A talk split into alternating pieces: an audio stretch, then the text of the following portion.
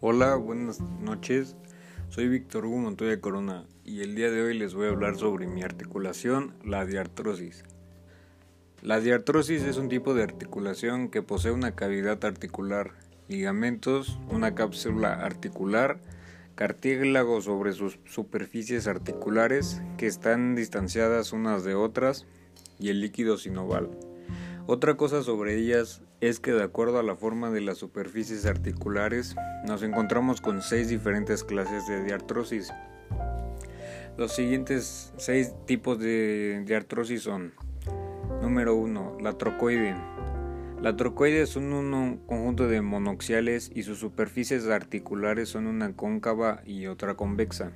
Es decir, que es una cavidad mientras la otra tiene una forma de esfera. Tipo número 2. Troclear o en bisagra. Al igual que las anteriores, también son monoxiales, pero una de sus superficies tiene forma de polea. Tipo 3. Enartrosis. Son las que más se realizan movimientos, ya que participan en los tres planos, transversal, sagital y longitudinal. Tipo 4. La condilia son las blaxiales y en estas participa una prominencia o sea conocida como el cóndilo. El penúltimo tipo de encaje recíproco. Estas solamente trabajan en dos ejes.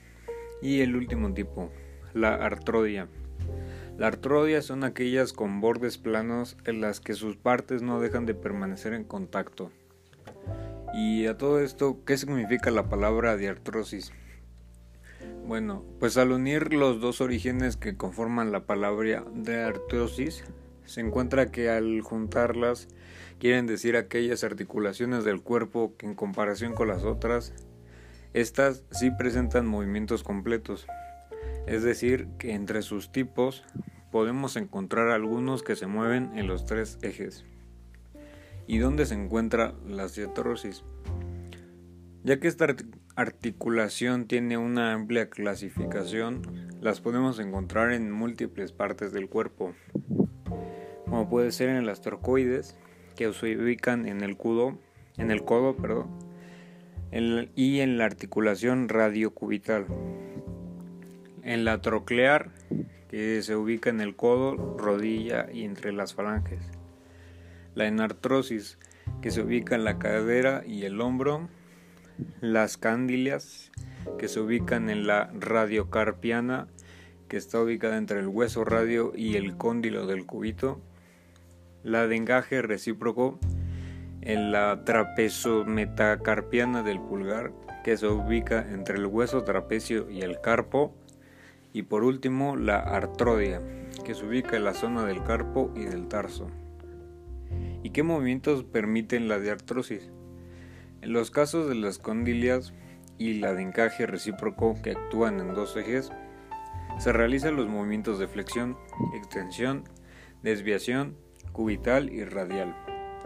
Las trocoides y trocleares, que trabajan en un solo eje, realizan el movimiento de flexión y extensión.